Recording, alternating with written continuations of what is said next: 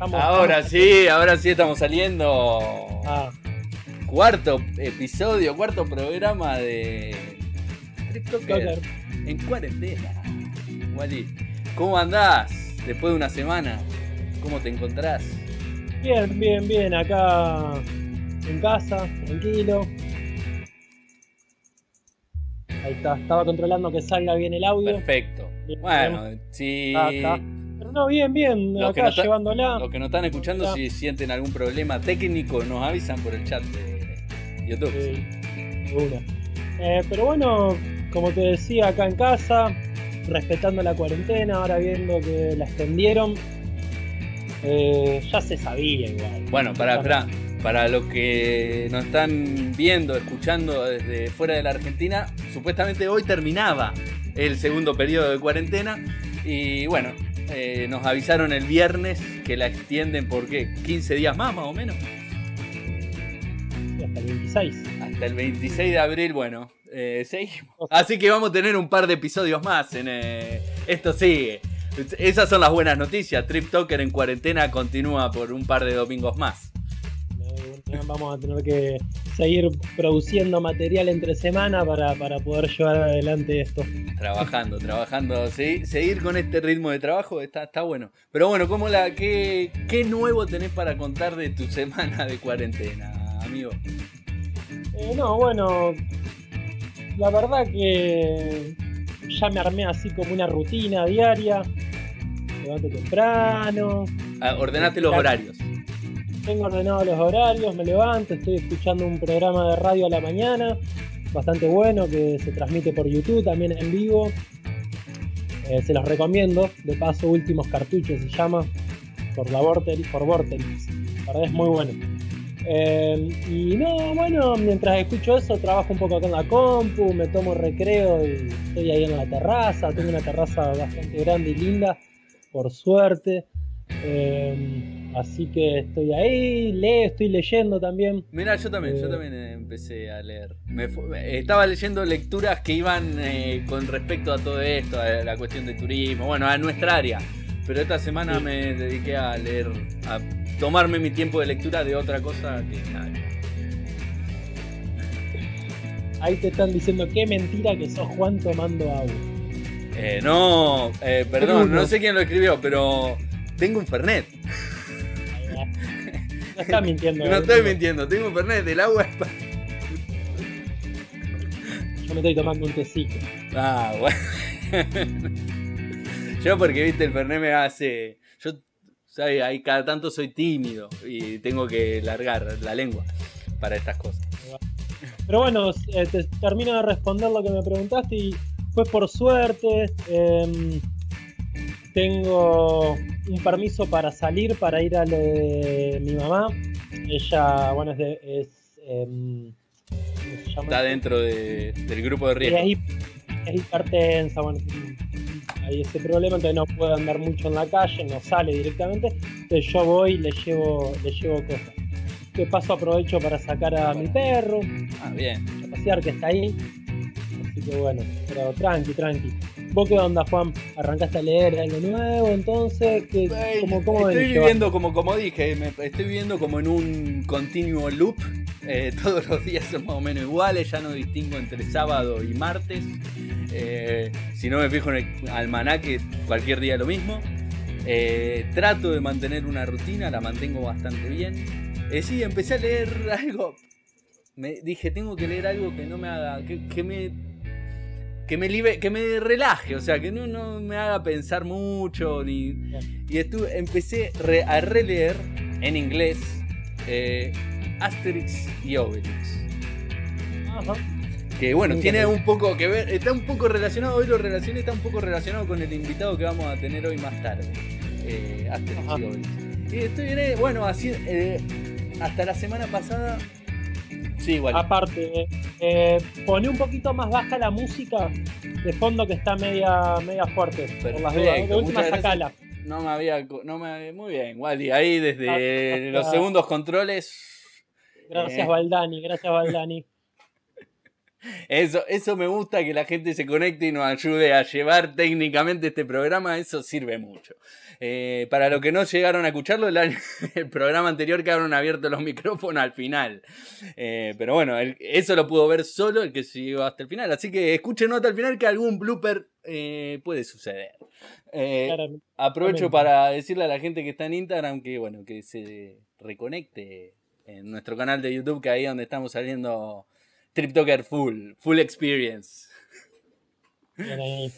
Así que no, bueno, eso. Y esta semana encontré una baja en mi actividad física deportiva. ¿Qué me estaba pasando? Venía mucho tratando de mantener el ritmo de actividad física, haciendo más o menos 4 o 5 veces por semana una rutina que me mandó mi, mi preparador físico del club. Pero ¿qué me está pasando? Que eh, me di cuenta que más que lo físico estaba trabajando mucho lo mental para poder lograrla hacer. Eh, entonces dije, no, pará. Y era una rutina, un circuito, ambiente cerrado. Me estaba costando mucho ya. Muy repetitivo, o sea, venía de dos, tres semanas haciendo lo mismo.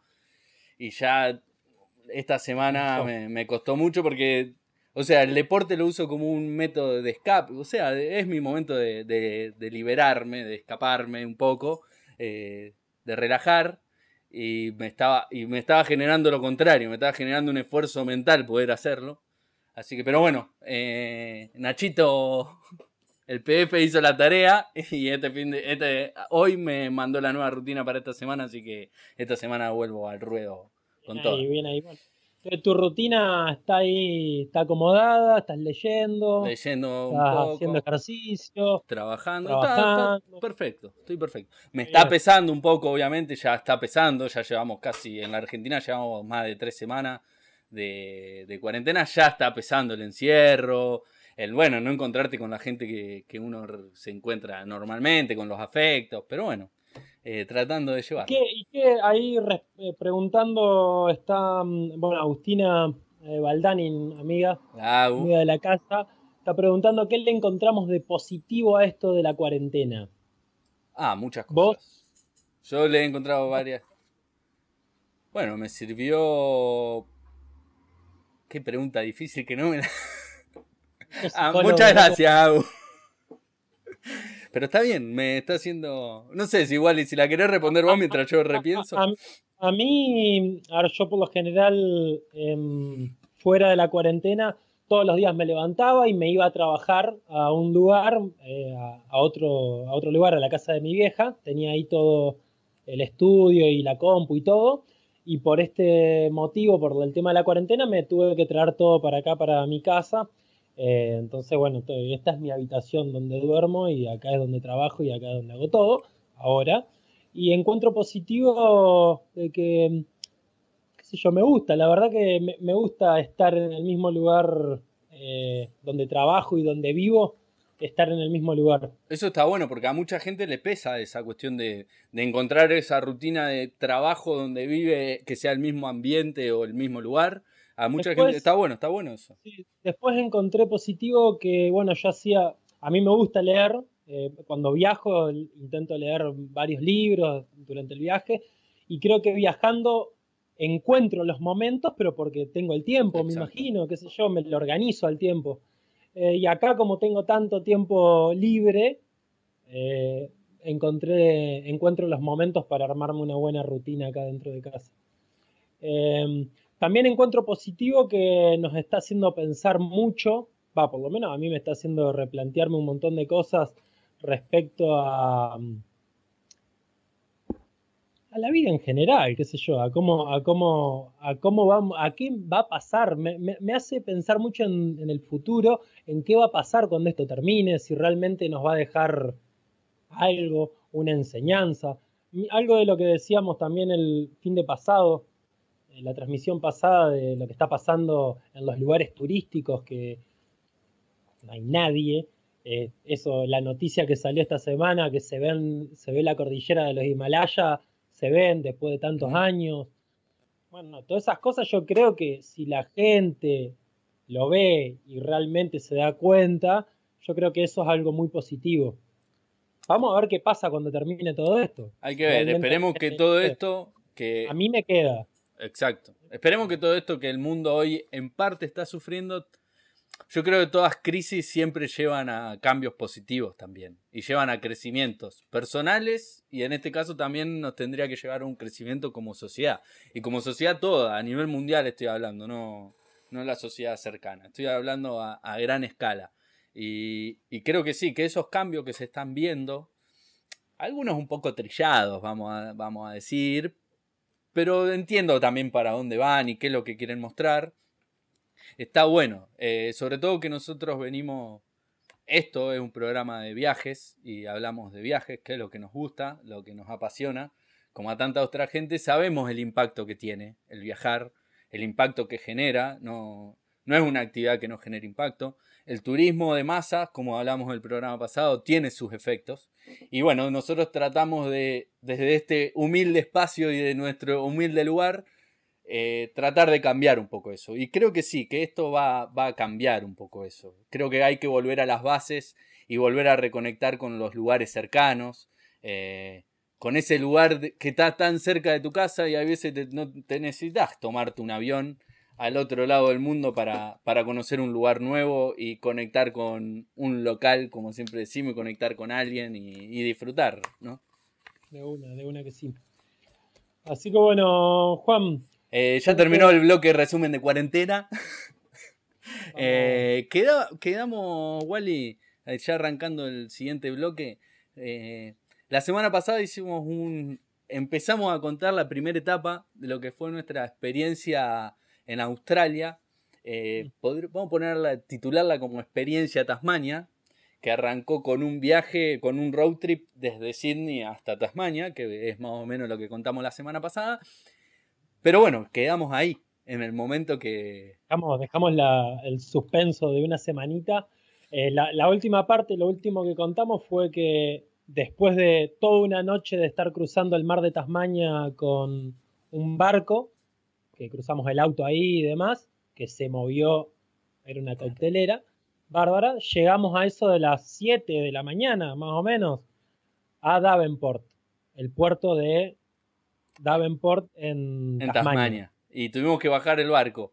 Eh, con el objetivo principal de, loco, llegamos. Y nos teníamos que poner a conseguir trabajo como sea, porque ya las cuentas bancarias estaban en... Che, perdón, pero yo estoy en un ambiente cerrado, estoy en una habitación, como, pero no sé por qué se metió un grillo. Estamos en Santa Fe, en Argentina, estamos con invasión de grillo últimamente, o por lo menos en mi barrio, y se metió un grillo que se me está pegando en la remera. Los, mosquitos están insoportables. Este programa trae eh, el contacto con la naturaleza, Wally. Pero bueno, bajamos ahí en Davenport y nos pusimos, bueno, fue una. Llegamos, estuvimos. Era un, grupo de cuánto, estábamos viajando cinco. Y estuvimos, creo que medio día, prácticamente cada uno como metido en una. en la suya, personal, sin hablarnos. Para, para, seguir contextualizando, o sea, bueno, pasamos una noche en un barco que se movió como una cautelera. Y diez días atrás, sea, desde la subida al barco para atrás, que salimos de Sydney, de Sydney acampamos. Eh, acampamos. Nos echaron de un. Bueno, casi, casi nos, multan. Hicimos, estuvimos viajando, pero no de vacaciones, sino, bueno, fueron vacaciones, pero muy, muy de cosas nuevas, de todos los días moverse, y eso estresa y además te, cansa. Los road trips tienen eso. Entonces nos bajamos del barco, ya con la idea de conseguir trabajo. Recuerdo que fuimos a un McDonald's, estacionamos en el McDonald's y ahí. Porque, ¿qué pasó? Bajamos del barco alrededor de seis y media de la mañana, siete, estaba todo, obviamente, estaba todo cerrado, no había nada para ir. Nos pasó eso del auto que, bueno, que creo que lo llegamos a contar, que no nos arrancaba y taponamos la salida del barco. bueno, nos bajamos ya con eso. Ah, tuvimos que dar eh, algunas vueltas por Davenport para recargar la batería del auto, a ver, para, probarlo un poco. No apagarle, que no lo podamos arrancar de vuelta. Y sí, me acuerdo que frenamos en un McDonald's, nos bajamos, agarramos un diario, nos compramos un café y con diario en mano empezamos a buscar trabajo. Ahí nomás me acuerdo, Wally, que... Diario y bueno, y Google, por supuesto. Y fuimos cuando abrió no me recuerdo qué hora, pero habrá sido a las 9 por ahí, fuimos a la oficina de turismo también a averiguar para si tenían alguna información de, de empresas o de campos que estén reclutando gente. Bueno, y ahí nos dieron el dato de una farm bastante grande, que incluso creo que está ahí en varios lugares del mundo, que es esa costa. Y bueno, fuimos hasta ahí, llegamos. A las afueras de Davenport. A las afueras de Davenport. Llegamos, bueno, no, nos recibió la, gente de, recursos humanos de la administración y bueno, no, nos preguntó un par de cosas, típica, una pequeña entrevista laboral, donde bueno, tuvimos que rellenar unos, unos formularios como para inscribirnos como pickers. Pickers son los recolectores. Y ahí nos desayunamos con que la temporada de frutas venía medio mal este, ese año. Esto era eh, terminando noviembre. Y nos dijeron que la temporada iba a arrancar con suerte después de Navidad. para lo que teníamos casi un mes por delante, dijimos, ¿cómo hacemos? Porque no tenemos el dinero para eh, solventarnos un, mes. Un baldazo de agua fría. Un baldazo de agua fría. Teníamos, a, nosotros cada cosa que conseguíamos, o sea, nos tiraron esa información en turismo, ahí en la oficina de turismo, y dijimos, bueno, esto, esto, lo, esto lo conseguimos, esto lo conseguimos. Fuimos, ya, baldazo agua fría. Es que nosotros también veníamos de Sydney, que en Sydney era tirar un currículum o llamar y conseguías trabajo. Y pensamos que iba a ser así y claramente no, no era la misma realidad. Bueno, entonces de ahí directamente ya nos fuimos a Lom, a, no, no, a, no, perdón. Fuimos a un primer hostel que si no te acordás era medio tétrico. Porque era un hostel que estaba hecho estaba, bueno, el hostel estaba en, un, en lo que había sido un antiguo, el antiguo hospital de Davenport. Entramos porque era un working hostel. Los working hostels son esos, son hostels donde la gente baile, el mismo hostel tiene arreglos con distintas farms, distintos lugares y te consiguen trabajo. Eh, muchos de esos working hostels ahí en Tasmania, no sé por qué, están, están administrados por asiáticos. y llegamos, bueno, nos atienden unos chinos eh, le explicamos la situación y dice, no, mira, estamos full, eh, no hay lugar acá y aparte no hay trabajo, así que no, Ni nos quiso anotar en una lista de espera, nada, chao. Como que nos vino bien también que nos rechacen ahí en Davenport. Y, y, la historia, no, no adelantemos nada, pero... No, no adelanto nada, pero si nos quedábamos ahí en Davenport capaz que no conocíamos todo lo que todo lo que conocimos porque conocimos la isla prácticamente no en su totalidad pero conocimos bastante de Tasmania eh, con viajes que hicimos después sí de, de más de placer. Pero bueno y de ahí nos fuimos nos dijimos bueno acá andaban por claramente no hay nadie no hay nada vámonos a otro lugar y seguimos a la siguiente ciudad en importancia que está más o menos en el centro de la isla que es Launceston Llegamos ahí, pasamos una noche. En la llegada ahí me acuerdo que fue. yo, en lo personal, me chocó un poco. Porque bueno, veníamos de Sydney, una ciudad grande, con muchas cosas. Teníamos un gran grupo ahí en el, donde vivíamos, varias cosas. Y llegué y dije, uh, me acuerdo que me estaba yendo con Tade.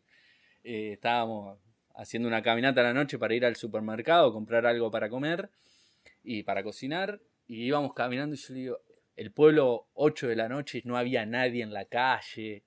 Más que pueblo, una ciudad pequeña, una ciudad chica, pero es una ciudad. No había gente en la calle, estaba todo medio vacío. Uh, le dije, yo no sé, le digo, ¿cómo voy a aguantar acá, viviendo en este lugar? Hacía frío, frío, pero es como estar a la altura acá en la Patagonia, como estar en algún lugar de la Patagonia. Y más o menos, sí. a, esa latitud. Para los que son de Argentina, está más o menos a la, latitud de Bariloche, por ahí es más o menos. Eh, así que bueno, pasamos una noche en un hostel también medio raro, también asiático full el hostel, eh, todos también buscando trabajo. Bueno, pasamos una noche ahí. Sí. Estábamos muy concentrados con el objetivo de buscar trabajo, entonces nos pasábamos buscando en Google páginas para aplicar y así fue, nos pusimos a aplicar en cuanta página entrábamos. todos juntos. Oh, Nosotros queríamos trabajar los eh, seis, porque después vino el AU también. Queríamos trabajar seis personas en el mismo lugar. O sea, era como lo ideal, pero ya igual llegó un momento que era, muchacho, hay que conseguir uno por lo menos que consiga trabajo para ir empezando a mover la rueda, porque... Pero sí, lo ideal era que consigamos todos juntos. Bueno, estuvimos esa noche ahí y me, recuerdo que nos despertamos a la mañana y eh, estábamos en el desayuno decidiendo qué hacíamos. Dijimos, no, bueno, acá en Launceston claramente acá no vamos a encontrar nada. Vámonos a, Hobart, que es la capital de, Tasmania. Una ciudad un poco más grande. Dijimos, bueno, ahí algo vamos a encontrar. No sea farm, vamos a volver a trabajar de labor, de albañiles, en obra, lo que sea. Ahí seguramente encontramos algo. Y estábamos en el desayuno y recuerdo que encontramos una página de una de estas reclutadoras. Y bueno, nos inscribimos. Dijimos, bueno, che, ya que estamos, vamos a inscribirnos, nos inscribimos todos, dejamos nuestros datos, mail. Bueno, vamos a ver si alguien nos responde. Juntamos las cosas y armamos el auto, que ya vieron cómo iba armado el auto con todo el equipaje, y partimos hacia Hobart. En el camino no sabíamos que había otro working hostel ahí a las afueras de Launceston. Frenamos otra vez, full asiáticos. Entramos, le volvimos a pedir asiáticos que no hablaban muy bien inglés, lo cual era raro. Eh, pero bueno, nos pudimos comunicar y le, le, explicamos. Ahí era para trabajar en campos de manzana, me acuerdo. Y nos habían dicho que, no, también, uh, la temporada viene muy mal, con suerte para fin de año, después de la fiesta.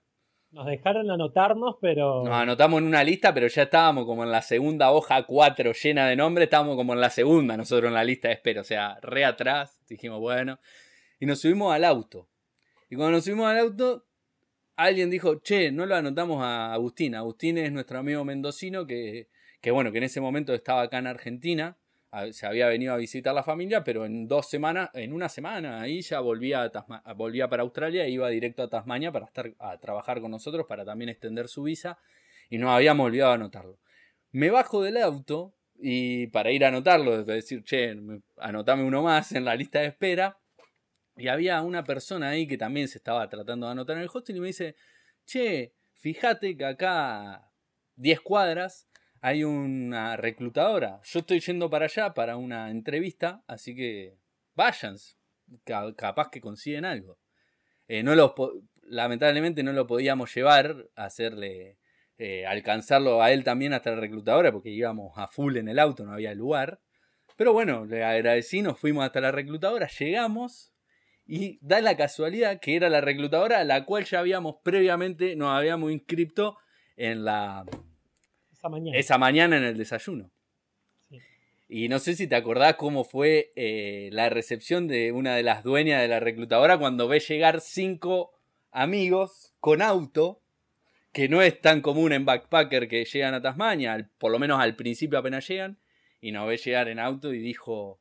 Ah, la mayoría va en avión o se toma el barco y se compra el auto ahí. Nosotros fuimos en auto desde, Claro, los primeros días hasta que no consigue trabajo, como que eh, no tienen auto, no tienen movilidad propia. Y nosotros llegamos cinco amigos juntos en un auto, bajamos a pedir trabajo.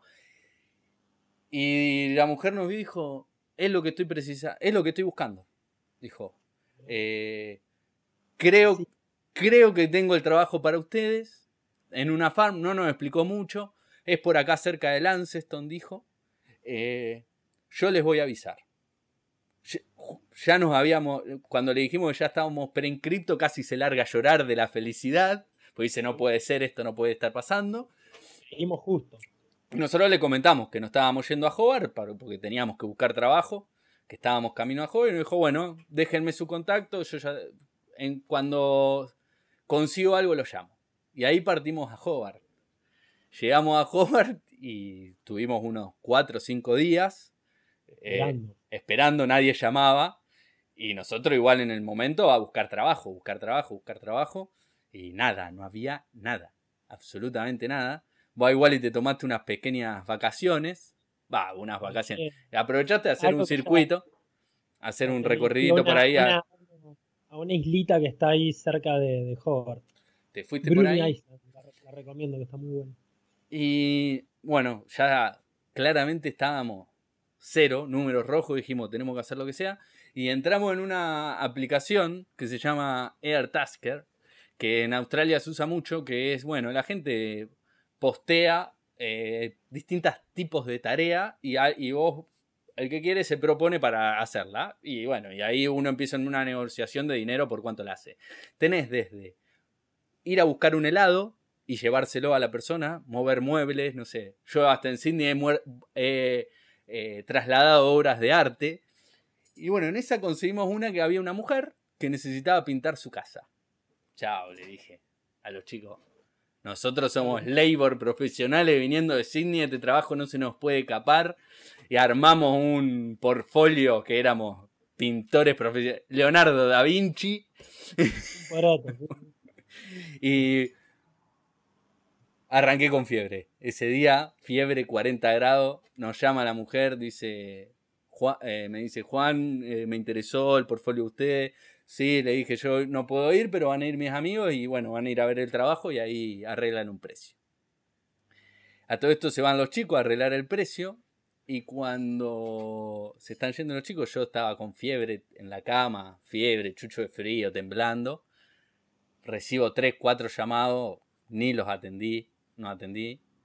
Y al quinto dije, uh, bueno, qué insistente, no tenía nada a hablar. Atiendo y era Susi, me parece que se llamaba, eh, la mujer de. La mujer del, de la reclutadora de Lanceston, diciendo, ¿cómo no atendiste el teléfono? Te llamó la jefa, tenés que atender el teléfono. Bueno, yo como iba a saber, y me dice, los quiero ya acá en Lanceston. Eh, ya. Mañana los quiero acá. Eso era un martes. Me dice, el jueves arrancan a trabajar. Eh, van a trabajar los, los seis juntos, porque también lo habíamos hablado por Agustín. Van a trabajar los seis juntos. Y ya les conseguí una casa para todos, van a vivir, pa, eh, nos habló del pago, todo. Yo dije, nada, esto no puede ser. Los llamo a los chicos de a los, llamo a los chicos y digo, che, cancelen, cancelen todo, no, no, pintamos nada, ya conseguimos trabajo, no tenemos que ir a pintar ninguna casa.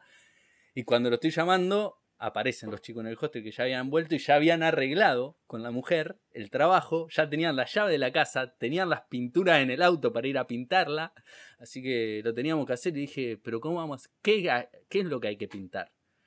Yo hasta ese momento pensé que era una habitación, era la casa entera, una casa de tres habitaciones, cocina, baño. Había que pintarla entera, pintar abertura. Yo dije, no, eso no lo podemos hacer. Yo con fiebre dije, no, yo no estoy para pintar. Los chicos dijeron, hay que hacerlo igual. Ya nos comprometimos, aparte era buena plata. Era muy buena plata. Eh, y veníamos seco. Así que nos fuimos y pintamos en una noche entera. Fuimos a las 9 de la noche a la casa. Estuvimos hasta las 6, 7 de la mañana pintando. Le dimos una, dos manos ahí. Hay alguna. Y volvimos al otro día. Nos fuimos a dormir 2, 3 horas, dejando que se airee la pintura porque no secaba, obviamente. Y volvimos a darle la segunda mano y así rápido partimos a Lanceston. Llegamos a. Y bueno, y ahí arrancó nuestra aventura en, Ah, no, fuimos al, directamente al lugar de trabajo.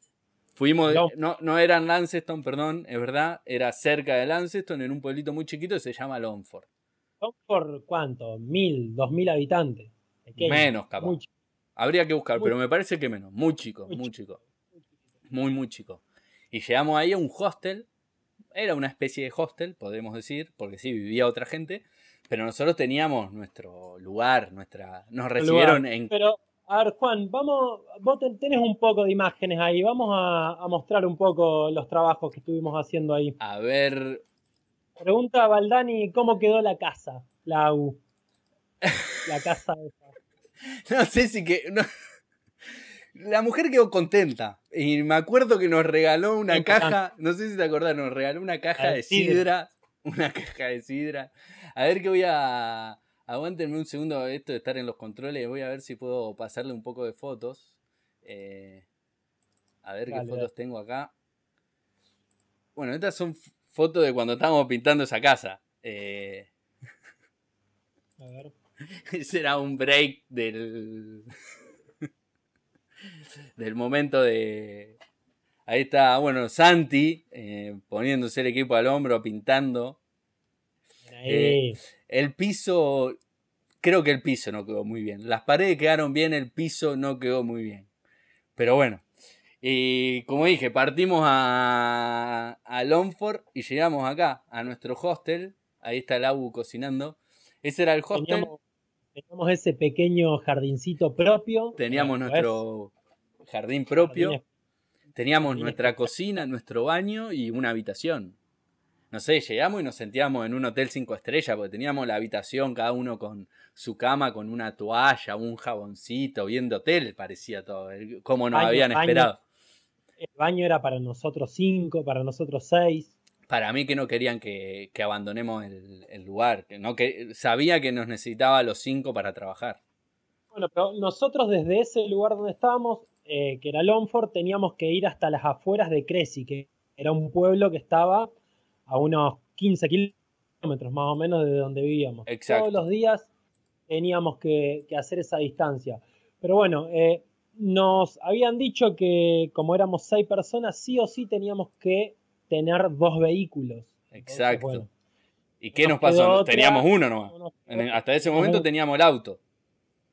Salimos a comprar un vehículo automáticamente rápido. Esa misma tarde. Eso es, lo bueno, eso es lo bueno de Australia, que en Australia podés comprar un vehículo, lo vas a ver, vas a, una oficina de correo, haces trámite de, transferencia y ya está, el auto es tuyo. Le pagás al, dueño, al otro dueño, al dueño del vehículo y, ya está. Y nos compramos esta camioneta. 4x4 y la probó el dueño cuando la fuimos a, comprar, nos la hizo probar en off-road. Unos 600 dólares americanos salió esta camioneta. Eh, sí, unos 1000 australianos redondos. Por 1000 dólares australianos tuvimos esta gran camioneta que nos acompañó a nuestro trabajo por, eh, tantos, por tantos meses y después nos acompañó a unos viajecitos que hicimos ahí también por Tasmania. Sí, a ver, mostremos un poco los trabajos, a ver qué, hicimos. ¿Querés que, dale, a ver, bueno, si querés ya, voy a, es verdad, voy a mostrar eso, aguántenme un segundo esto. Dale, dale. Los primeros días de trabajo. Ese fue el primer día, bueno. Para, como para que contar un poquito, el trabajo fue eh, en una granja, va en un campo, que era de frutillas y frambuesas. Exacto. Eh, el, trabajo que teníamos, ese fue el primer día de trabajo, el trabajo que teníamos era, mm, eh, bueno, era, estábamos divididos. Vos en un inicio arrancaste trabajando. Bueno, por eso, llegamos ese primer día y ahí creo que ni trabajamos el primer día, solo tuvimos una entrevista donde, bueno, nos preguntaron un par de cosas eh, y ahí como que hicieron la división de tareas y de puestos. Y un grupo fue a la parte de lo que sería el harvest, que es la parte de como de mantenimiento de las plantas y de, la parte del campo de mantenimiento.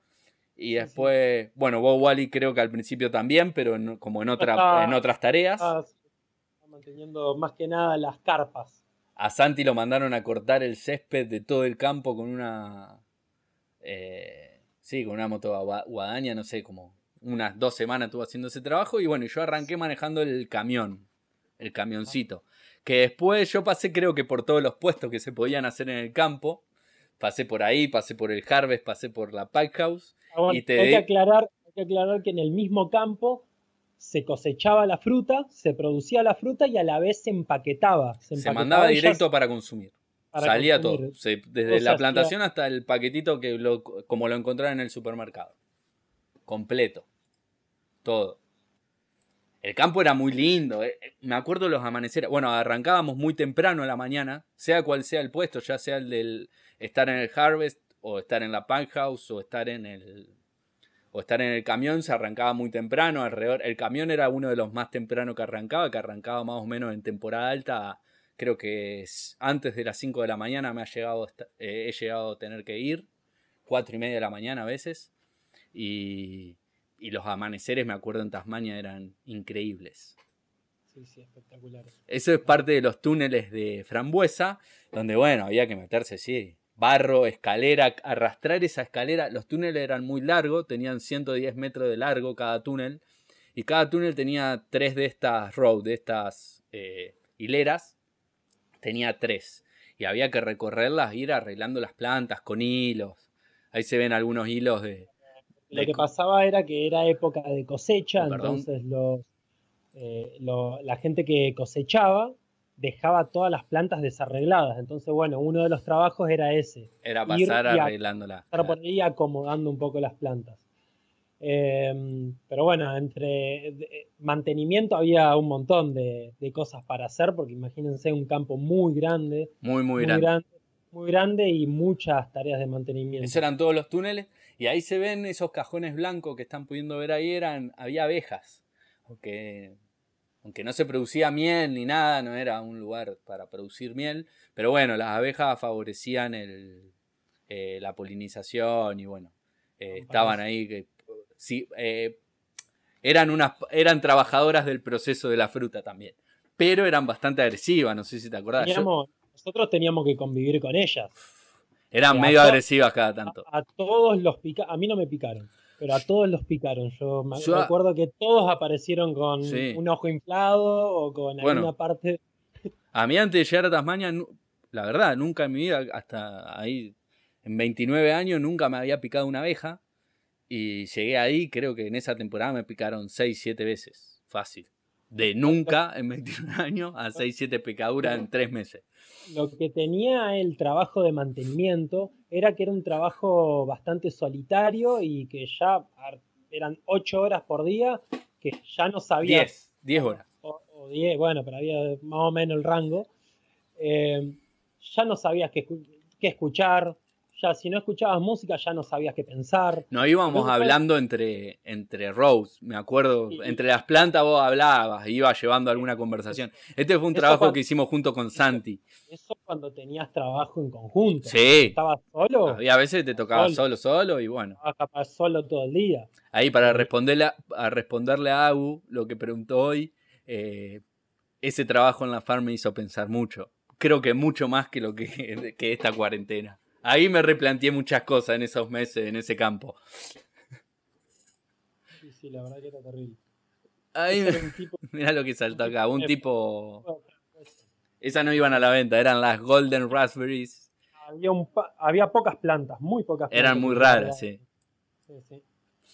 Bueno, y esos eran los túneles de frutillas que a diferencia de, la frutilla en, otros lugares, incluso ahí en Tasmania o acá en Santa Fe, eh, a las afueras en Coronda, eh, que es una, región de mucha frutilla también, que la frutilla se planta en tierra, acá están, son hidropónicas. Eh, bueno, es decir, están en estos, en estas bandejas elevadas, así que es mucho más fácil para el picker sobre todo, es mucho más cómodo ir recolectando las, las frutillas. Cada tanto nos tocaba trabajar también en, el sector de frutillas, eh, haciendo parte del harvest de arreglar las plantas. esa foto que estamos viendo ahí mismo, se puede ver que hay muchas hojas en el suelo. Exacto. El trabajo que estábamos haciendo en ese momento era ir con una pinza cortando ramas largas. Todas esas ramitas largas que se ven, claro, era ir cortándolas. Y bueno, cada tanto se armaban algunas guerras de frutilla, me acuerdo también. Hay algún que otro video de guerra de frutilla. Bueno, acá otro trabajo que nos ha tocado hacer con Santi porque los campos cuando llovía mucho se inundaban.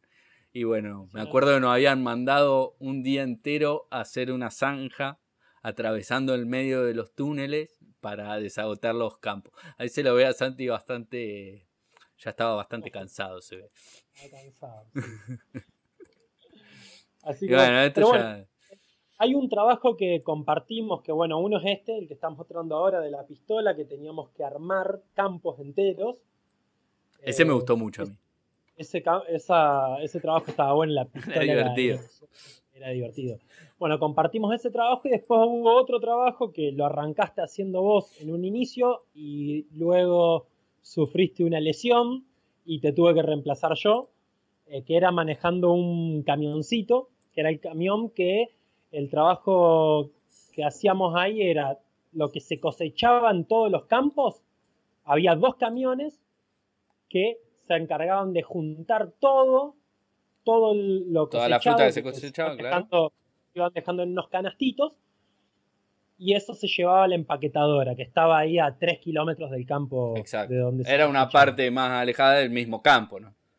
Pero bueno, ese era el trabajo, ir desde la pack house hasta el campo, juntar la fruta, descargarla. Tenemos, tenemos, tenemos un video de, creo que, del, del, del, proceso completo de del trabajo ese. Eh, no, perdón. Eso puede suceder.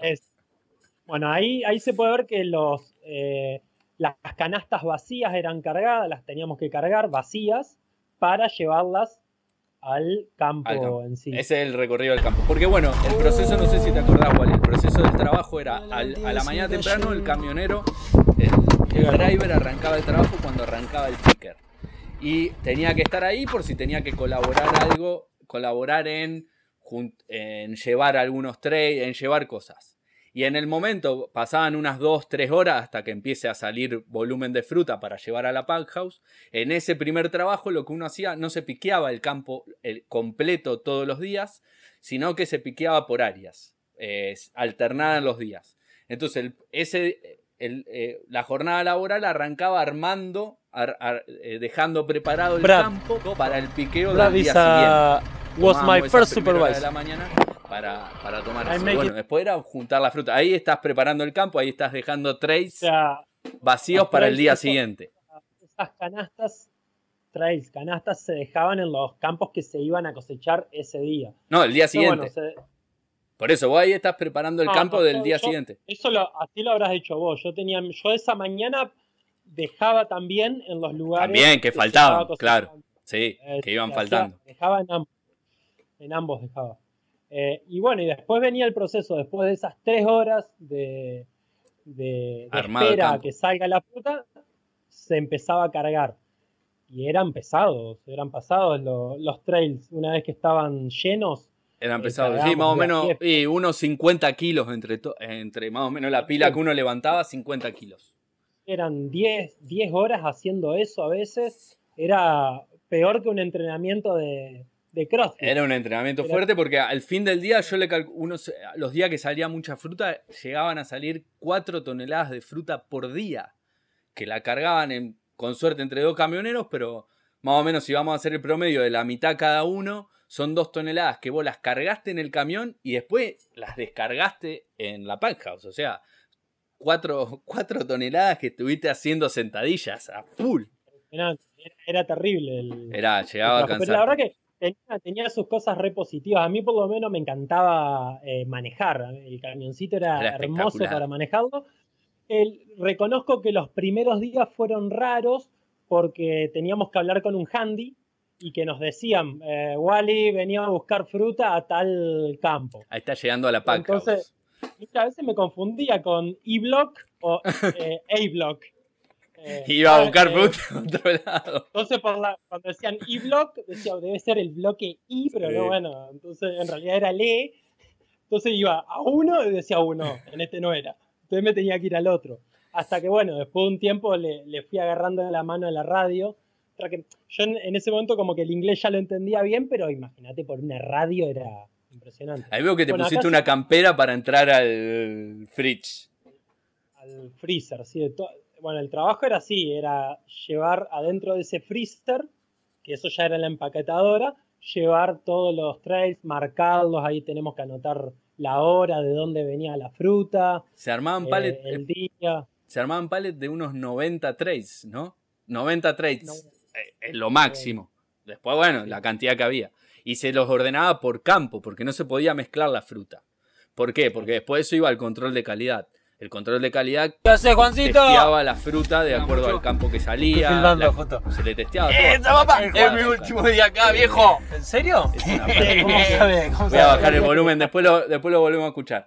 Pero bueno, estaba muy contento, eufórico ese día, porque bueno, como contamos, Wally empezó a hacer este trabajo en el, en el camión, reemplazándome a mí, porque me acuerdo antes de Año Nuevo, unos dos días antes de Año Nuevo, eh, venía trabajando mucho, había, me había tocado trabajar doble turno varias veces. Bueno, tuve un problema, me rompí la espalda mal. Un día me rompí la espalda que duro, no me podía mover. Y bueno, a partir de ahí me dijeron, eh, bueno, siguieron, me mandaron a trabajar trabajo pasivo adentro de la pack house.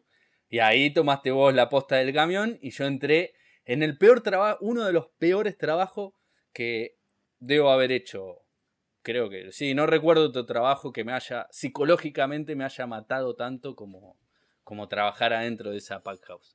Y bueno, yo pedía todos los días, que yo decía que ya estaba bien físicamente, que podía hacer cualquier otro trabajo, que me saquen de ahí. Al principio no me querían sacar porque lo hacía bien el trabajo. No es que lo hacía bien, lo hacía rápido, pero solo porque quería que se me pase más rápido el tiempo. Empaquetaba muy rápido, seleccionaba. El trabajo era una cinta transportadora donde iba pasando la fruta y vos tenías que seleccionarla, pesarla y armar el paquetito y mandarlo a la caja final. Hay, justo que nombras eso. Volvé, poner el final del video este que se ve que yo estoy tirando fruta, eh, que no me gustaba para nada hacerlo, pero bueno, se empalma la parte de lo que estás diciendo vos de que tenías que seleccionar fruta, o sea, eh, la marca esta de frutillas y frambuesas tenía un estándar de fruta. La fruta que era, estaba media deforme, o sea, era rica y todo lo que era, pero era deforme o que estaba media podrida o lo que sea, no servía. No, sí, que tenía alguna marca, si tenían una, las frutillas sobre todo, si tenían una marquita blanca no podían servir, pero no porque estaban ni en mal estado, sino que no se podía consumir, sino no iba con los estándares de calidad que la marca imponía. Juan, poné, el final del video porque mirá para mostrar la cantidad de, de, fruta que se desperdiciaba por día. La verdad que yo cada vez que iba a hacer eso, no sé si a vos te pasaba también cuando lo hacías, era, pero me, dolía, porque decía, esta es la cantidad de, fruta que estamos desperdiciando. Ya, va, a llegar, Wally, el final. bueno, ya va a llegar. Eh, sí, eran muchos kilos de fruta que se tiraban diariamente, que teníamos que ir a, bueno, ese gran pozo, un olor, me acuerdo, porque la fruta ya estaba fermentada. Fresita, sí, sí, era un olor raro. No estaba para caerse adentro de ese pozo. Y bueno, y tirábamos mucho, mucho. Esa fruta se podía usar, se podía haber revendido para, no sé, para, para revender a otro, a, bajo costo, eh, para hacer dulce, para hacer pulpa, para cualquier cosa, para muchas cosas. Pero bueno, eh, por cuestión de esta marca, que era la que, la que era la, la que tenía la franquicia del campo, eh, bueno, no permitía que esa fruta se, se revenda, entonces bueno, terminaba ahí en ese gran pozo. Che, Juan, eh, bueno, eh, ya la verdad que nos extendimos bastante con esto y tenemos ahí una, una llamada, un amigo también para, para hablar. Me parece que podríamos ir agilizando un poco la cosa. Perfecto. Creo que, creo que se entendió bastante lo, que Me parece perfecto, sí, ya estamos medio largos. Eh, Contamos, es que bueno, esto nos gusta mucho. Hay que cuando nos ponemos a hablar de esto, de estos viajes, hoy viendo esta semana el material me, me entró un poco la, como la nostalgia. Era, fue un trabajo duro, pero. y muchos meses, pero que, estuvo bueno. Estuvo bueno por, sobre todo por esto, por cómo fue la vida, aparte del trabajo, la vida que tuvimos entre seis amigos, viviendo en una misma casa y en ese, en ese pueblo. Yo nunca había vivido en un pueblo, vivo acá en Argentina, en una ciudad no tan grande, pero una ciudad media. Ahí se, puede ver la casa donde Esa es la casa donde vivíamos, bueno, bastante. Qué lindo recuerdo. Ah, buenísimo. Un recorrido por la casa, bueno, ahí, uy, la habitación, bueno, sí, eh, éramos seis hombres que trabajábamos en el campo, o sea, el orden y la limpieza. La limpieza se mantenía porque estábamos espectacular, teníamos, nos limpiaban tres veces por semana, nos cambiaban sábanas, toallas, nos dejaban el jaboncito. El parque, mirá, mirá lo que era el parque. era hermoso. Lo disfrutábamos mucho al parque, sobre todo en nuestros días off. La farma hay que reconocer que también eh, eran, eran, eran jefes muy buena onda, o sea, entendían que éramos seis amigos y que necesitábamos nuestro momento de esparcimiento, entonces nos daban el día off, nos lo daban a todos juntos. Mismo que hacíamos distintos trabajos, nos lo daban todos juntos el domingo. Era nuestro día off. Y, lo disfrutábamos. El domingo, eh, disfrutábamos mucho. Porque bueno, no, obviamente no salíamos, no hacíamos nada. Terminábamos el sábado, el sábado era el último día de trabajábamos, teníamos un solo día off a la semana y terminábamos el sábado muerto. Después de una semana de trabajo, terminábamos liquidados. El sábado terminábamos yéndonos a dormir bastante temprano y el domingo lo aprovechábamos a pleno, a pleno. A pleno. Siempre un, un asadito. Teníamos un. sí, sí. Tomá, aprovechamos para hacer todo lo que no hacíamos en la semana, lo hacíamos los domingos. Bueno, y ahí está, se está viendo lo que era la salida desde el hostel hacia el lado del campo, yendo por... que estaba más o menos unos 15 kilómetros. Desde, la, desde el hostel hasta el campo había unos 15 kilómetros. Y teníamos que pasar Longford, después pasábamos a Cressy, que era un pueblito bien, bien chiquito, mucho más chico que Longford, hasta después sí llegar al, campo. El campo incluso tenía una entrada larga, me acuerdo, que estaba muy buena. Una entrada llena de ovejas.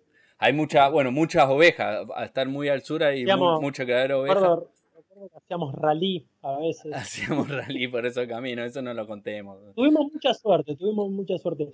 Yo lo que quiero destacar también eh, de Tasmania y de, esta experiencia, que además de, bueno, de, hacerlo con un grupo de amigos que estuvo buenísimo, de aprender mucho también de, del proceso de la frutilla y la frambuesa y todo eso, eh, tuvimos la posibilidad de conocer muy lindos lugares eh, ahí mismo en Tasmania y también nos dio la posibilidad de ahorrar, porque en este trabajo más o menos, yo por lo menos en mi ahorro me llevaba un 400, un 500 dólares por semana de ahorro. Sí. Dólares americanos, de ahorro.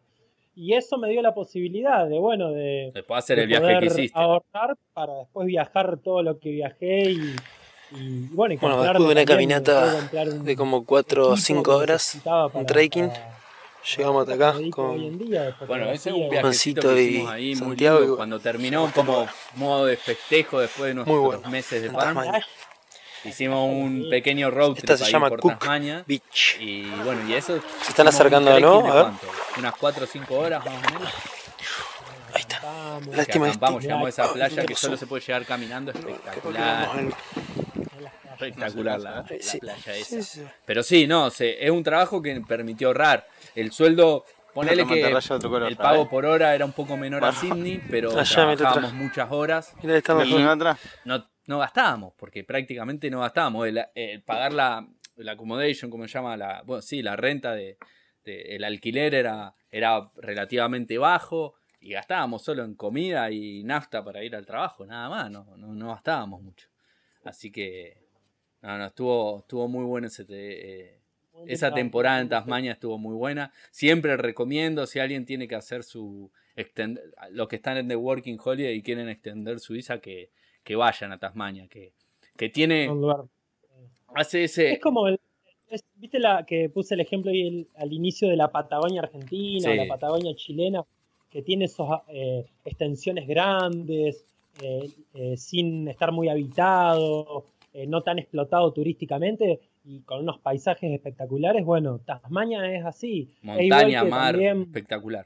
Claro, es igual que Nueva Zelanda, Nueva Zelanda es igual, la isla sur es, parece un parque nacional entero la isla.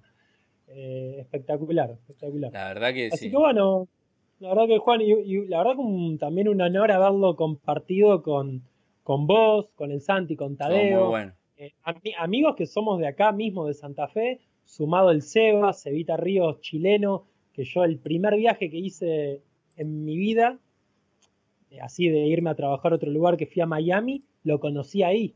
Y justo acá en Australia también cayó y, pudimos vivir juntos. Eh, junto con Santiago también, que con Santiago también estuvimos. En Grande amigos. Hicimos, bueno, fue una, fue fueron meses que vivimos 24 horas juntos porque trabajábamos juntos y vivíamos en la misma casa, los fines de semana estábamos juntos, así que nos hicimos, nos unimos mucho como grupo. Estuvo, la verdad que esos meses estuvieron, estuvieron muy, muy buenos y siempre, bueno, siempre nos vamos a terminar este gran, el viaje, el último viaje que hizo Trip Talker, que fue reencontrarnos con alguien de, Tasmania, ¿no? Un pequeño reencuentro de Tasmania. También que aprovecho para decirlo ahora, eh, esto que estamos haciendo, de la transmisión en vivo y demás, y, lo que es Trip Talker en sí, en lo audiovisual, en lo, las producciones estas que estamos haciendo. Eh, a mí una de las cosas que más me gusta es esto que estamos haciendo ahora, de estar contando la anécdota, de, que, poder combinarla con los videos y cosas que fuimos produciendo en el viaje.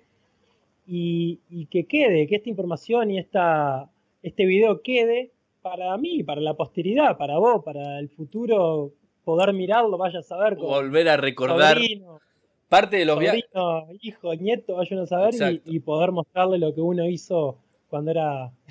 Me pongo nostálgico. bueno, pero eso es parte también de lo que queremos mostrar con, esto, con TripToker. Es parte de, lo que queremos dar. Un viaje no es solo el momento que uno lo está viviendo, sino el viaje para nosotros arranca del momento que uno lo empieza se empieza a inspirar, lo empieza a idear, lo empieza a cranear, hasta el momento de recordarlo, porque ahora cuando uno está recordando esto, también continúa viajando, ¿no? Es parte de continuar ese viaje.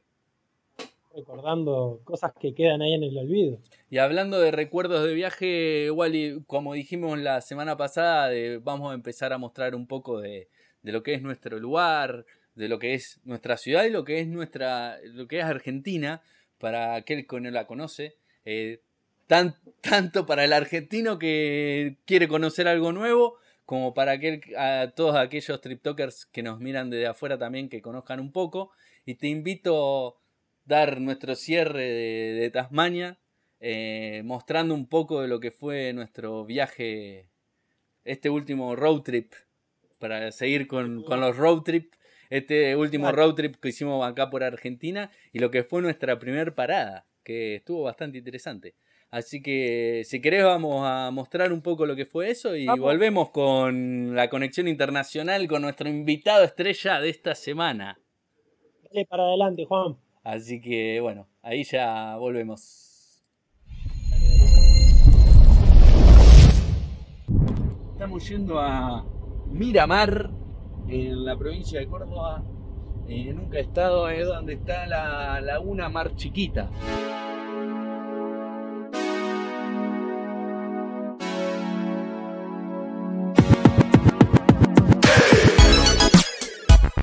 Bueno, Wally, con este atardecer, con el Hotel Viena de fondo, se termina nuestro paso por Miramar. el mítico Hotel Viena. Esta era el ala de la segunda clase, o sea, la clase media. El ala del frente, que se ve allá, de fondo, es el ala de la aristocracia que se dice que para poder alojarse en esa, en esa ala había que ser de origen alemán. Estamos en la habitación 106, una de las habitaciones que dicen que tiene una de las energías paranormales más fuertes de la parte este de Latinoamérica. Quedamos solos en el piso y me está dando un poco de miedo. En la cama se han detectado espectros de una mujer sentada sobre la cama. No sé cuál es la historia con, entre el nazismo y Hitler y el, y el hotel, la relación. Pero acá hay muchos VHS de El Tercer Reich. Misterioso. Qué misterio. No queremos dar cuenta de nada, pero es lo que estamos descubriendo en esta investigación.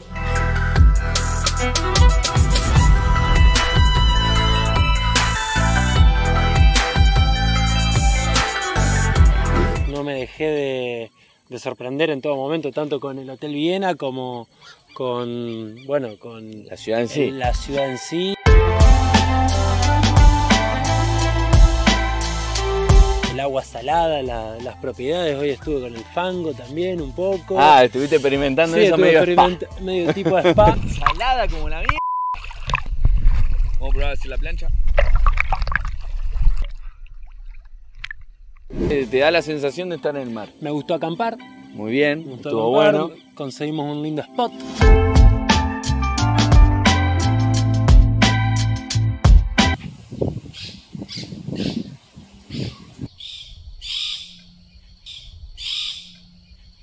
¿Y qué tal durmieron, viejo? Bien, el colchón se empezó a desinflar. Era por un momento, diga, me desperté porque ya estaba tocando el piso bastante. Estuvimos hoy en un criadero de nutrias. Las nutrias, el pejerrey, los flamengos son la fauna típica de acá. Las nutrias no son autóctonas, se crían en criadero. ¿El criadero de nutrias? Sí. Ah, acá está. Criadero de nutrias. Viene a ver algo que prácticamente está desapareciendo, ¿eh? Ojo, ¿eh? En este momento, ¿cuántas más o menos? Y hay a total más o menos alrededor de 2000 años, más o menos. La primera generación, que fue mi viejo, instaló todo esto, de cero, ¿eh? Soy la segunda y la tercera son los chicos que están atendiendo a la gente, así. Esa es la tercera generación que estamos en el criadero, que son muy pocos casitos porque queda un caso o dos más de los otros chicos también que son la tercera generación y después de más. Te propongo que mañana nos levantemos temprano a ver si podemos ver el amanecer y ver los flamencos. Dicen que hay tres eh, tipos distintos de flamencos acá.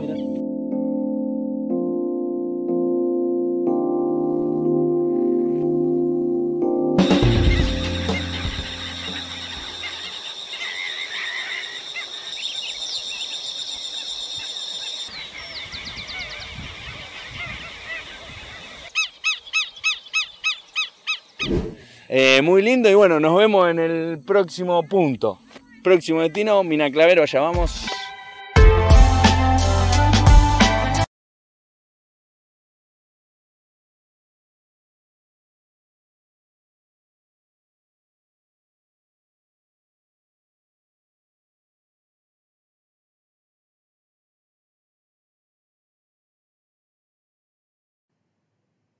Wally, estamos de vuelta.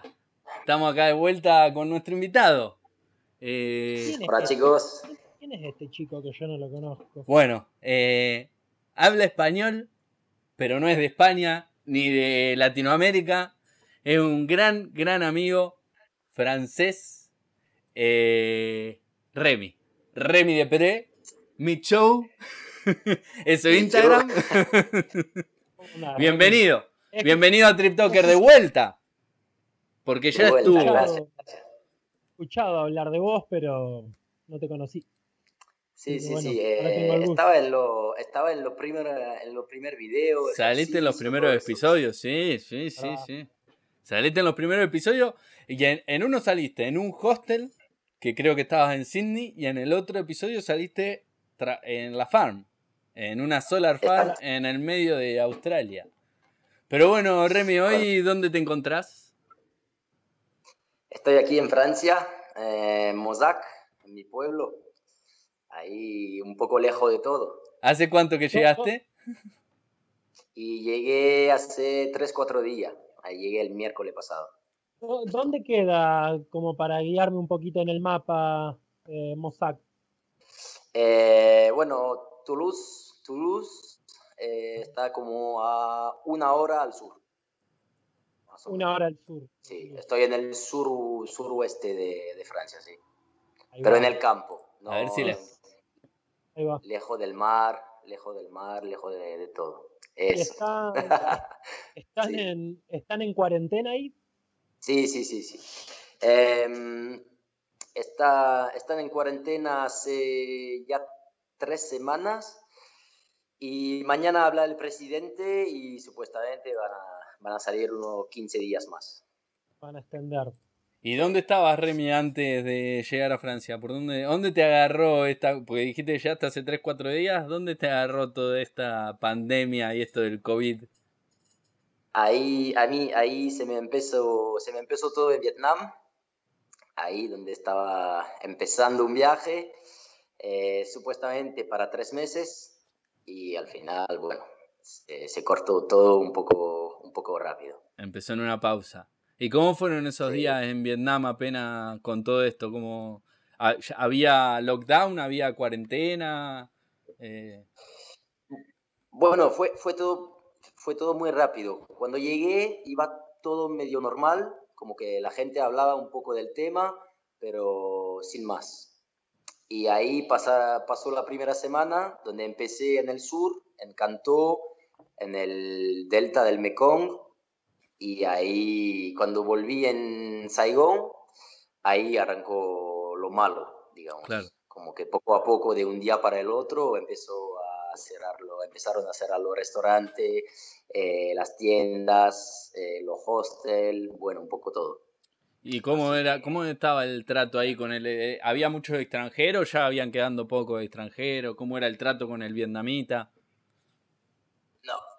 Eh, había, había mucho menos turistas que, que, al principio yo estaba contento de eso, como que me, lo veía como una suerte para mí de, sí, sí, sí, de hacerlo de forma única, digamos. Y, pero después de unos días se hizo un poco más difícil porque supuestamente lo, los, bueno, los europeos, americanos, eh, venían en el país con el corona. Así que empezaron a, a mirarnos con miedo. se, corría la información de que traían los americanos, europeos, traían el, virus. Exacto, ¿Y qué pasó ahí? ¿Qué, ¿Qué, te estabas contando? Y no, mm, estaba en un hostel donde, bueno, había previsto de quedarme unos 3, 4 días para organizar todo el viaje. Para, yo quería comprar una moto y recoger Vietnam con la moto. Así que de Saigón era, era todo más fácil para encontrar lo que necesitaba. Y poco a poco empezó la cuarentena hasta un día donde me vino el, el, recepcionista a tocar a la puerta para avisarme que ya había que presentarse para un test, eh, que había salido una nueva ley y, y, ahí tenía que ir. Pero claramente no se habla mucho inglés ahí, eh, la, ¿cómo decir? la conversación bastante difícil para entender, bueno, todo, un, todo una broma al final. Y ahí conseguiste, bueno, y después conseguiste el vuelo para poder volver ahora a Francia y, y estar ahí con los tuyos, ¿no? Sí, pasaron, pasaron una semana más eh, del momento donde me fui a hacer el test hasta el momento de tener el resultado y de ahí a los tres días me iba porque, claro, tenía la familia un poco preocupada, los amigos también, no se sabía mucho lo que iba a pasar. Remy, ¿y el test ese que te hacían, qué era? ¿Para ver si tenías el COVID o para qué? Eh, contá, contá un poco de esa historia, cómo fue que te buscaron para ir a hacerte el test. sí, el test, el día del test, em, sí, como decía, me vino el recepcionista a tocar la puerta y intentó explicarme con el Google Translate, con el teléfono, que tenía que irme a hacer un test.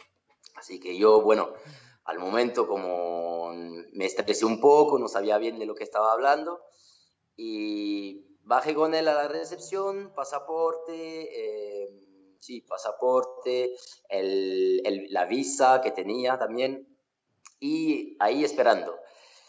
El recepcionista me llamó a un taxi que vienen con, con la moto, y cuando vino el chico, mm, vi que estaba yo, el recepcionista explicándole que tenía que ir a hacer un test, pues el chofer se dio la vuelta y se fue. No me quería, no me quería traer con él. Y, debe haber dicho, este está infectado o algo tiene, yo por la duda. Es, eso, eso, eso. Y, y así, se, se, subió en la moto y se fue, sin decir nada, se fue así. El segundo llegó, se le explicó la misma cosa, al final dijo, ok, me llevó hasta hacer el test Ahí, ahí me presenté, eh, como toda una sala, eh, la gente con, con, máscara, con guantes, había plástico por todos lados, había que caminar eh, en una caja llena de alcohol para desinfectar hasta los zapatos, hasta la silla donde me iba a sentar, bueno, todo. se me pusieron como dos palitos de madera, una por la lengua y una en la nariz, que la de la nariz duele bastante igual. Y cuando terminé, a los 10-15 minutos, volví a ver a mi chofer de, de taxi eh, diciendo, bueno, estoy listo para volver en casa. Y ahí el, el chico, yo, no, no, no, no, no me quería traer. Ahora no te llevo. no, sí, sí, estaba, me encontré en la calle ahí, no había nadie hablando inglés y yo ahí medio perdido que quería volver en mi casa y todos mirándome. Estaba, estaba como un turista, pantalón corto, camiseta, la gorra, eh, la máscara, pero nada. Y todos estaban armados, pero armado completo. Y yo no. muy. Eh, una, una, gran, una interesante historia por tu paso por Vietnam en plena pandemia. Es que, es que un tip, eh, si quieres un tips, un tips bueno, al final consiguieron de, de hablar con el, con el chico para que me traiga de vuelta y, y no me hizo pagar. Bueno, tuve la vuelta gratis en casa. De tanto miedo que te tenía. no, no, quiero ni tocar la plata, nada. Tomá, te llevo y no te quiero ver más. Remy, Remy, y para volver a Francia, a tu lugar, eh, ¿tuviste que hablar con la embajada francesa ahí estando en Vietnam o cómo se dio? Sí, em, justo yo me iba fijando un poco todos los días de, de las noticias para ver un poco cómo, cómo, iba el tema. Y un día, por casualidad, eh, en Facebook encontré una conversación donde se hablaba de el último vuelo para regresar a Francia. Y ahí me puse en la, en la embajadora y no, me dijeron, trata de volver en casa, eh, es el último, después no se sabe lo que, se va, lo que va a pasar, así que cada uno con su responsabilidad, pero te empujamos fuerte a, a volver. y ahí, bueno. hace, hace, cuántos años que no volvías a Francia, a tu ciudad? No, igual había, eh, volví el verano pasado por una semana, así que Voy, voy como cuatro o cinco años fuera de Francia, pero siempre vuelvo. Vuelves un poquito. Sí, sí, sí. una semana por ahí. me diste el pie. Ya para sacar el tema del COVID y seguir hablando de lo que nos lleva acá, que son los viajes. Eh, es sorprendente tu cómo hablas español. Hablas muy, muy bien español. ¿Eso a qué se debe? Sí, eso a las Canarias. Islas Canarias, sí. Me, me quedé ahí como tres años, un poco más. Tres años estuviste viviendo en Islas Canarias, ahí al sur de España, ¿no? Sí, eh, bueno, eh, eh al, este, sí, sí, oeste. No, al oeste de, de Francia, no, de mm, África. África, exacto, sí, sí. Exacto. Bueno, al sur de España. Bueno, y, y, después mucho tiempo con latinos también en Australia. Y ahí sí, estuviste con todos los latinos, no te quedaba otra que hablar español. Che, ¿y en Canarias qué estuviste haciendo? ¿De qué, qué estuviste, qué fueron tus ah, tres años en Canarias? Eh, empecé de, de animación en, en hoteles con, con, turistas que venían ahí, pero de forma todo incluida, como en resort. Ahí hacía de, de stretching, de de actividades de deporte, de, baile, de lo que sea. Y también trabajé de guía turística. Eh, ¿Para turistas franceses que iban a Canarias o cualquier turista?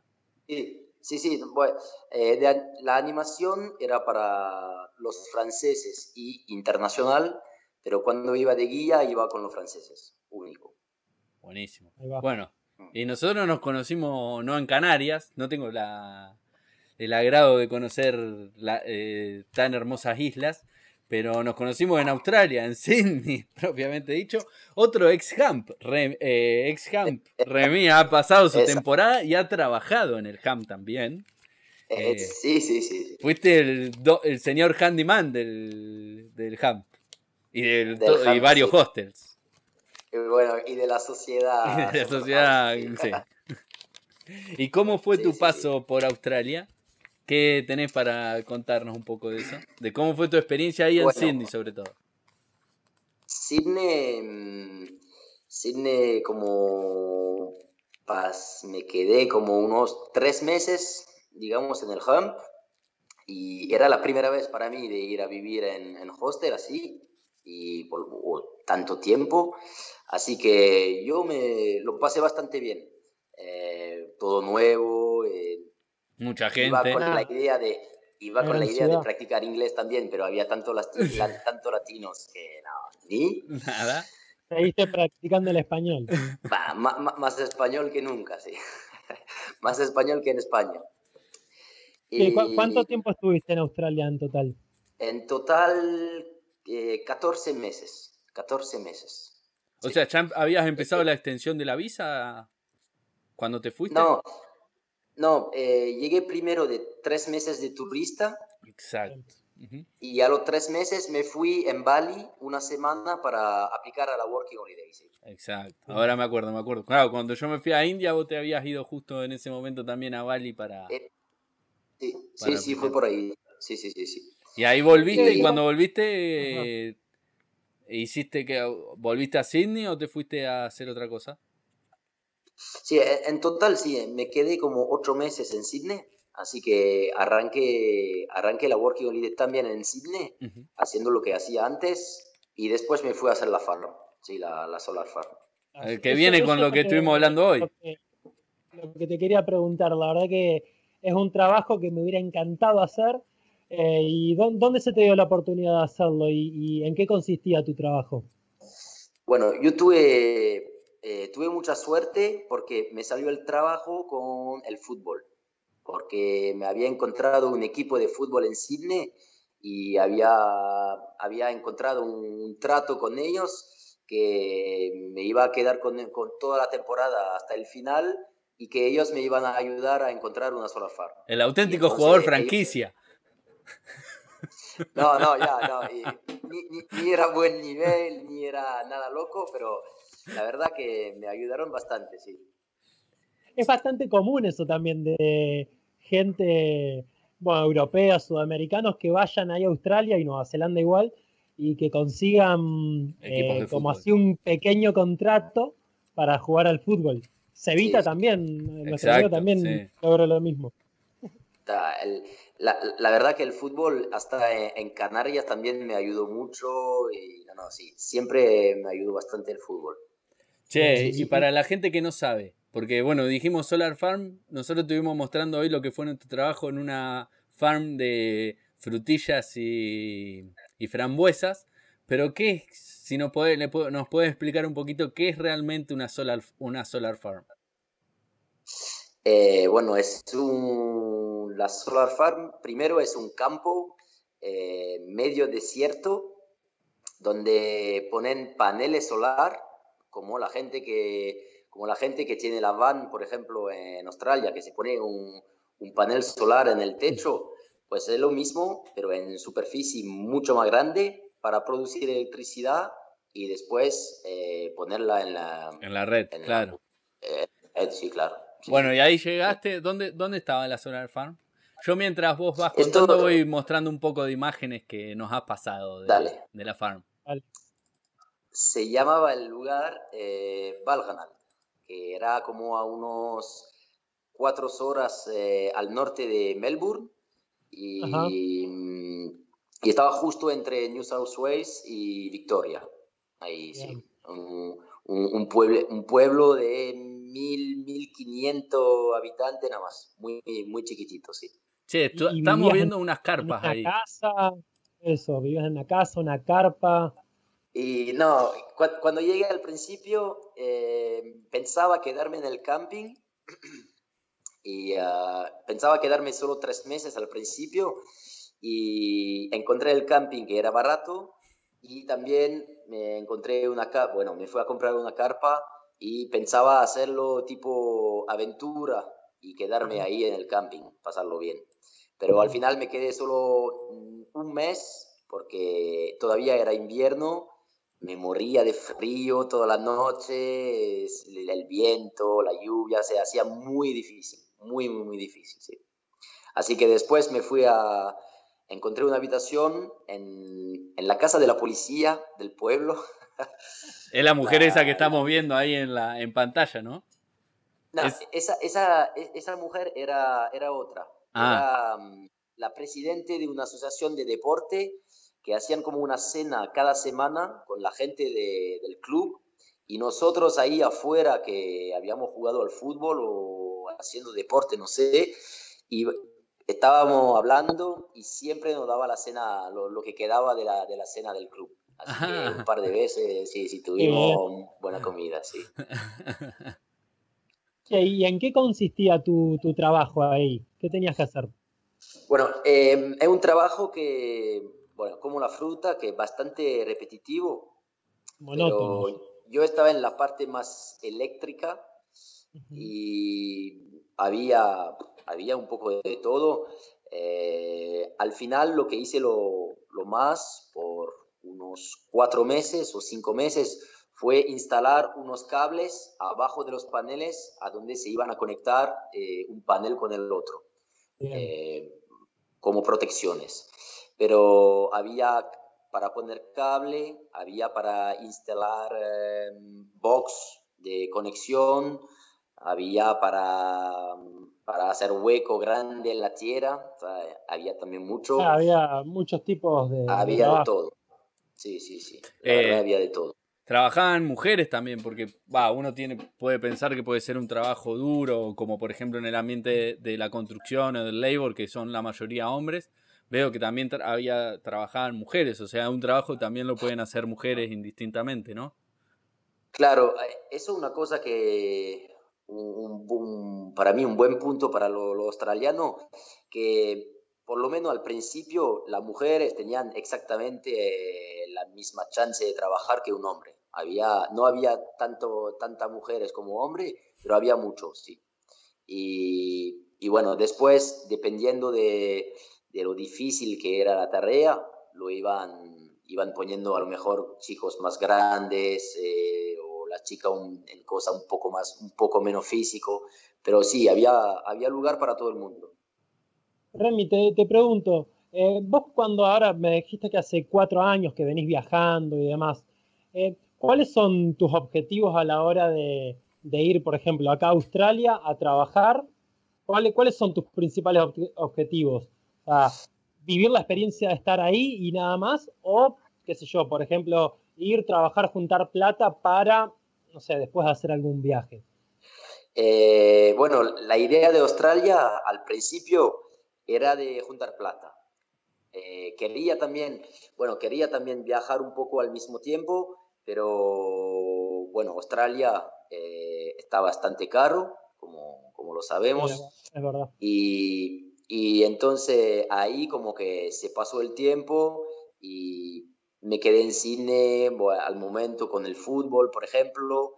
Eh, también Meli, que se tenía que quedar por eh, lo de la Student Visa. Y, y, nunca dejé realmente de trabajar pensando en el futuro. Ahí como que el plan era ahora Vietnam, eh, usar esta plata que había cobrado en Australia para... Ah, o sea, o sea, se te boicoteó, o sea, eh, se te bajó el, el, proyecto de viaje. Sí, sí, bastante. se puso en pausa, se puso en pausa, ya va a poder volver. Claro. Pero estoy viendo en alguna. Se están viendo. Bueno, acá ahí saltó una imagen de cuando apareció Remy en el programa con. Eh, con el amigo Tommy. Con el amigo Tommy.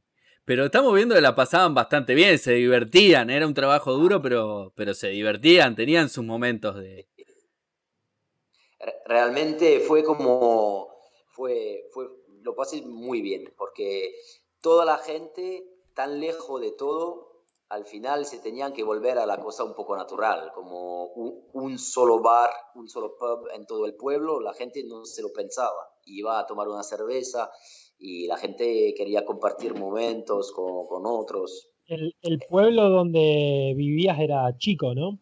Sí, sí, sí, unos mil, mil quinientos habitantes nada más. Sí, sí, sí. Así que un, un día libre cada dos semanas, que no era ni un día libre por semana, sino un día libre cada dos semanas. Así que cuando venía este día libre, era como, por supuesto, el sábado eh, se armaba una fiesta por ahí o por allá y se hacía deporte, se organizaba fútbol, había un, sí, sí, sí, se disfrutaba fútbol. Sí, sí, sí. Así y recomendás este trabajo como para, para ahorrar. ¿Es bueno para ahorrar?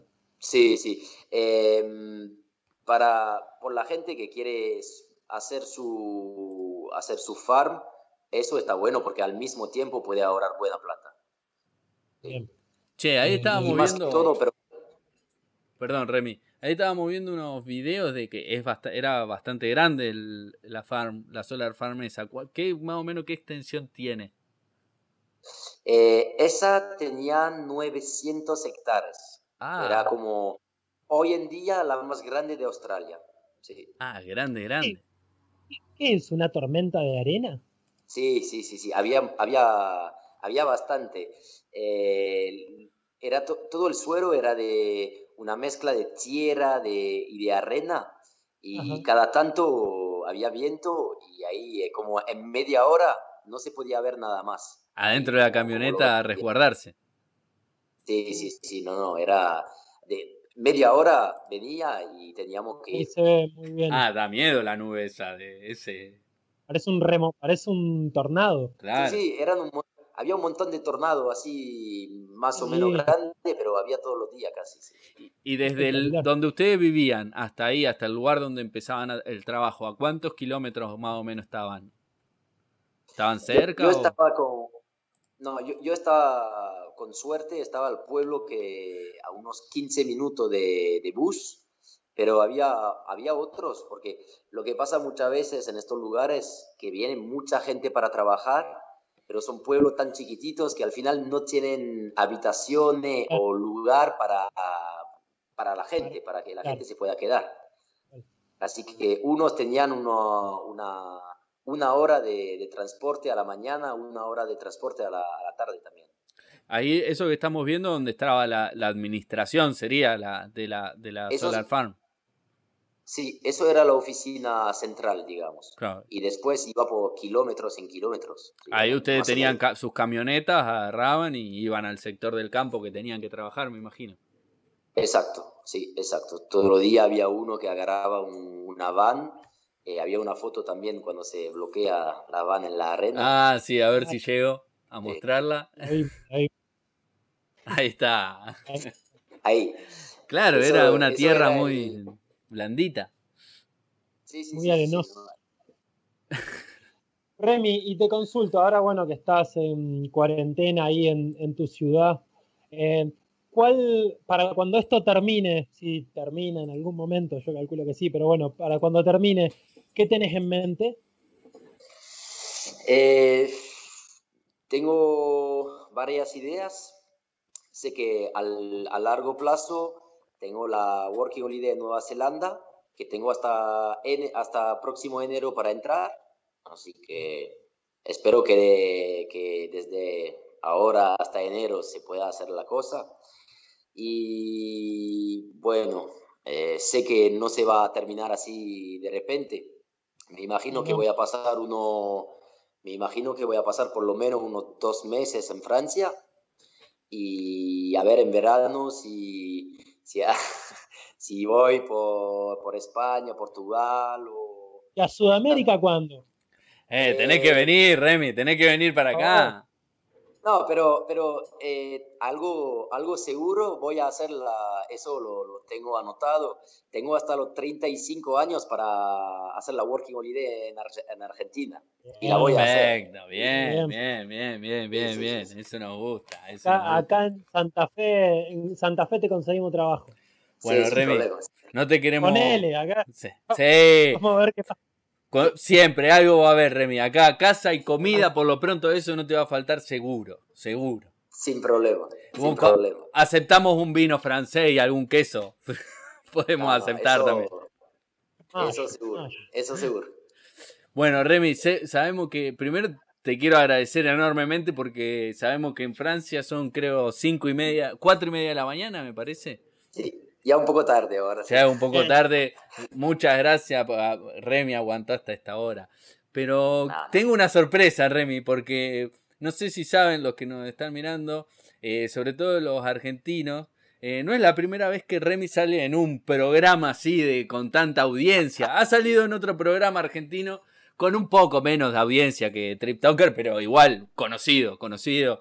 Los argentinos lo conocen. Eh, Así que, a ver, vamos a ver si. Eh, ¿Cómo fue esa. Ese, tu incursión por la televisión eh, argentina, amigo? Sí, sí, sí. Aguántenme, aguántenme un segundo, esta es eh, técnicamente. Sí, sí, fue todo es sorpresa. larguísimo y, gigante, pero vamos a seguir recorriendo toda Australia. Estamos en vivo hoy en la pantalla de Telefe. Venden canilla, dice el tarado. Uy, se cae, mira, por hacer un chiste tarado. Está, pasando el video, ¿eh? vamos a ir a Bondi Beach. Bondi Beach es una playa hermosa, que queda acá muy cerca. Vamos. No traje traje de baño, ¿viste? pero, pero hay ahí una, terapia, una terapia muy especial, la terapia ah, del yoga de la risa. El yoga de la risa. Sí, la, ¿cómo será el yoga de la risa? Quieren ver, es muy, pero muy divertido. Es un lugar donde te hacen reír para que te sientas mejor. ¿eh? Viajamos ahora a Bondi no me estiran todas, no me hacen así, ¿no? Mira, ah, mira, nos convidan un poquito. Cualquier cosa gratis aceptamos. eh, ¿Qué es? Ah, bueno, son almendras. Almendras. Ah, ¿hablas en, en castellano? Eh, hablo español, sí, un poco. español, No, soy francés. ¿En serio? Soy francés, joder. Pero hablas, hablas muy, muy como español, así, con las, ¿no? Eh, me quedé tres años en Islas Canarias. Ah, por eso. Sí, sí, sí. Bien hablas, ¿eh? muy, Genio. muy rica. Perfecto. ¿Por qué las almendras? ¿Querés probar? Sí, bueno, prueba un poquito. Pero ya, me encanta este lugar. Dime, me acabo de comprar este sombrero. ¿Te gusta? Está muy guapo. Está muy guapo. Y tú también estás guapo. Bueno, se lleva un francés. Chao, mi amor. Se lleva un francés, Susana. Bueno, nos vamos a ir a Bondi Beach. Se lo quiso Remy. levantar. Remy, y qué grande. Se, se enamoró, ¿eh? Se enamoró. La gran señora. eh, Susana Jiménez es toda una celebridad en la Argentina y se ha enamorado Remy de vos. La- intenté buscarla por Instagram, le mandé un mensaje y todo, pero No, No contestó. Era, era, era buen partido, era buen partido. Era buen partido, Remy, era buen partido. Una perlita, Remy, para despedirte y para reírnos un rato, la verdad. En serio, muchas, muchas gracias. Otro gran triptoker, un triptoker desde los inicios, porque recordamos eso, apareció desde el primer programa y es un placer tenerte ahora acá en vivo. Y en serio, muchas Nada. gracias por quedarte despierto hasta esta hora. Yo te recibí con un Sí, Fernet, eh, brindo a la distancia, amigo, para que nos encontremos pronto y bueno, y puedas continuar tu viaje. Esperamos, sí, sí, sí, esperemos. Buenísimo, Remy. Muchísimas gracias y bueno, disfrutá. Disfrutá dentro de lo que se pueda la, la cuarentena. Y Positividad, Y pues- positividad.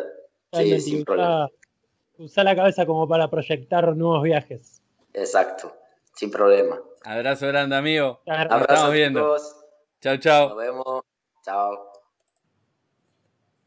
Bueno, Bueno, Wally. Juan, Eh, cargadito quedó el programa, ¿eh? eh, pero bueno. estamos. En cuarentena uno pierde los tiempos. pierde. Pero bueno, no, hoy el programa lo ameritó, contamos una muy linda experiencia que nos trae muy lindos recuerdos, lo que fue, bueno, ese, esa experiencia de trabajar en Tasmania. Y bueno, tuvimos una hermosa conexión con un gran amigo que te lo quería presentar, quería que lo conozca. Esperemos... re- Ya casi como que lo conocía por, por vos, por las cosas que. Esperemos, tenemos que ir para Francia, Wally, a visitarlo. Si es que no lo podemos traer para acá, tendremos que ir nosotros. Así que, bueno, Wally, ya es tarde, te dejo ir a cenar si no cenaste. Eh, y bueno, saludos a todos. Eh, creo que quedaron unos mensajes ahí. Bueno, Remy, Hago te estaba, Hago te estaba mandando un saludo. Hago un saludo para Remy. Estaba, creo que la AU estaba preguntando también qué pasaba con Santi cuando se enojaba en la fan, me parece que preguntaba. Eh, bueno, lo contaremos la semana que viene. si, da- si Dale, Santi dale. nos deja, contaremos la semana que viene. Eh, bueno, Wally, buena semana y Lo nos cuento. reencontramos el domingo Todo. que viene. A la misma Dale. hora por el mismo canal. Dale, viejo. Te mando un abrazo. Un abrazo grande y bueno, nos vemos. Guarda con el micrófono que no queda abierto. Dale. Abrazo. Nos estamos viendo. Saludos a todos. Cuídense. Respeten la cuarentena y nos vemos el domingo que viene. Aplanar la curva.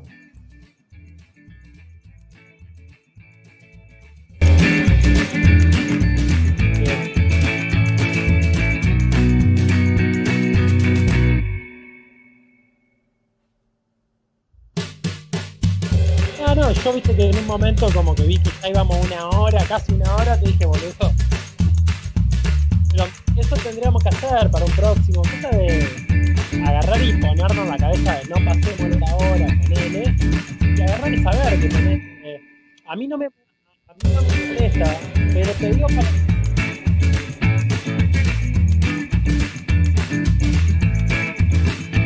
Hey, hey, sigue el audio. ¿eh?